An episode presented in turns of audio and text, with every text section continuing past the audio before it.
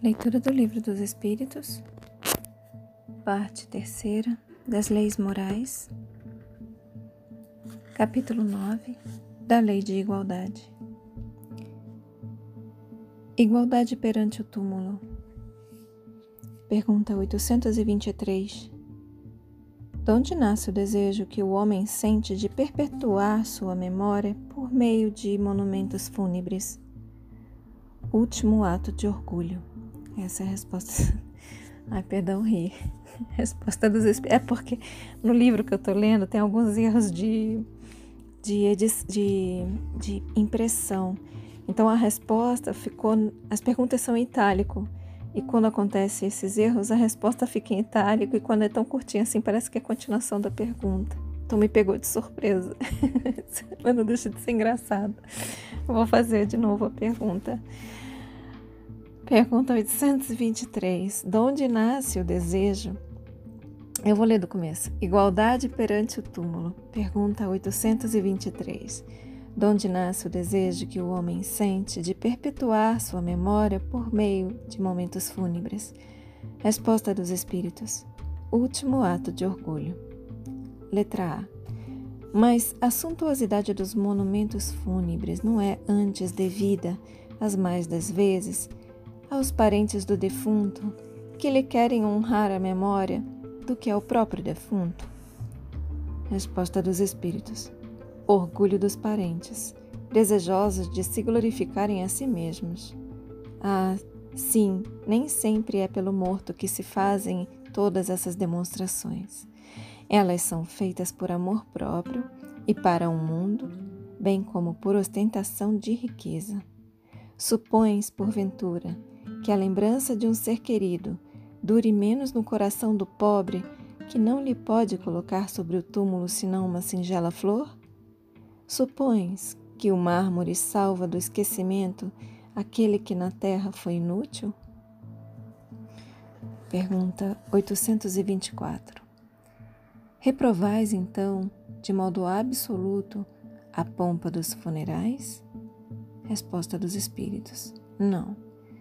Quando se tenha em vista honrar a memória de um homem de bem, é justo e de bom exemplo. E aqui vem uma explicação. O túmulo é o ponto de reunião de todos os homens. Aí terminam, inelutavelmente, todas as distinções humanas. Em vão tenta o rico perpetuar a sua memória, mandando erigir faustosos monumentos o tempo os destruirá, como lhe consumirá o corpo. Assim o quer a natureza. Menos perecível do que o seu túmulo será a lembrança de suas ações boas e más. A pompa dos funerais não o limpará das suas torpezas, nem o fará subir um degrau que seja na hierarquia espiritual. Eu vou fazer a leitura da primeira pergunta desse trecho a partir do site O Livro dos Espíritos Comentado. E esse é o site O Livro dos Espíritos Comentado.com. A pergunta 823. De onde nasce o desejo que o homem sente de perpetuar sua memória por meio de monumentos fúnebres? E o comentário, o Livro dos Espíritos, comentado pelo Espírito Miramês, Filosofia Espírita, volume 7, questão 823, comentada. Último ato de orgulho.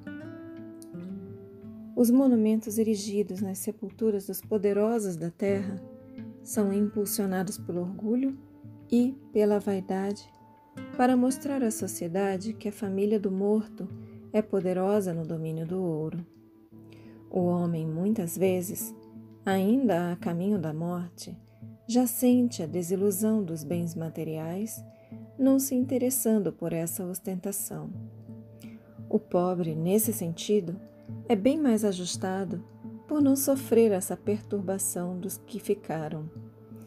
Nós temos a dizer que somente levamos para um mundo espiritual o que somos.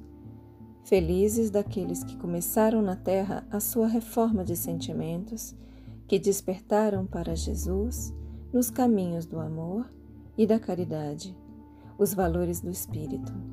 Novamente, felizes daqueles que começaram na terra sua reforma de sentimentos, que despertaram para Jesus, nos caminhos do amor e da caridade, os valores do espírito. Não é preciso ser rico para encher o celeiro do coração. É ter somente boa vontade.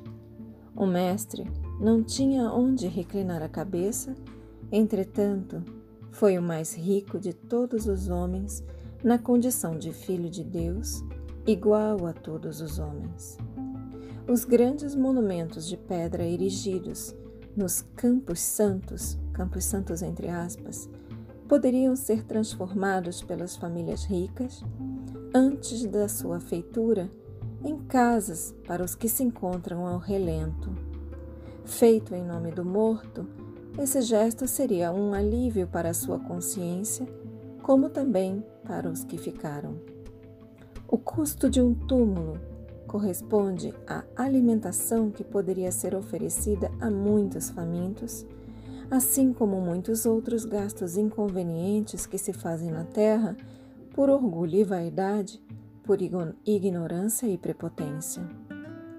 O orgulho dos parentes atinge o desejo de glorificar a si mesmos, pouco pensando no bem-estar de quem está, de quem já foi para o outro mundo. Novamente, o orgulho dos parentes atinge o desejo de glorificar a si mesmos, pouco pensando no bem-estar de quem já foi para o outro mundo. O homem de bem não precisa buscar a sua própria glória. Ele vem por lei, ela vem por lei em busca dele. Vejamos o que João anotou no capítulo 8, versículo 50. Eu não procuro a minha própria glória. Há quem a busque e julgue. Os poderosos da terra não desconfiaram de que as glórias do mundo são incômodas e passageiras que não correspondem às necessidades do coração. O sábio nunca procura se mostrar, mesmo fazendo o bem à sociedade, por saber que todos os feitos, bons e maus, serão revelados pela própria natureza por ordem da lei, que nada deixa em segredo que não venha a ser revelado.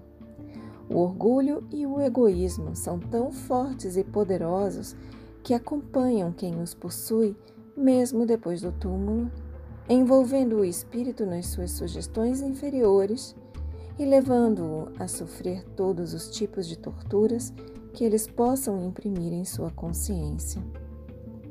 É por isso que a reencarnação é uma bênção de Deus, pois ela nos dá a oportunidade de nos desfazermos destes dois monstros que devoram as oportunidades dos seres humanos e prendem os espíritos, mesmo no mundo espiritual, em situações difíceis de se libertarem. Novamente, os poderosos da terra não desconfiam de que as glórias do mundo são incômodas e passageiras que não correspondem às necessidades do coração. O sábio nunca procura se mostrar, mesmo fazendo bem à sociedade, por saber que todos os feitos, bons e maus, serão revelados pela própria natureza por ordem da lei, que nada deixa em segredo que não venha a ser revelado. O orgulho e o egoísmo, orgulho e egoísmo, são tão fortes e poderosos que acompanham quem os possui mesmo depois do túmulo, envolvendo o espírito nas suas sugestões inferiores e levando-o a sofrer todos os tipos de torturas que eles possam imprimir em sua consciência.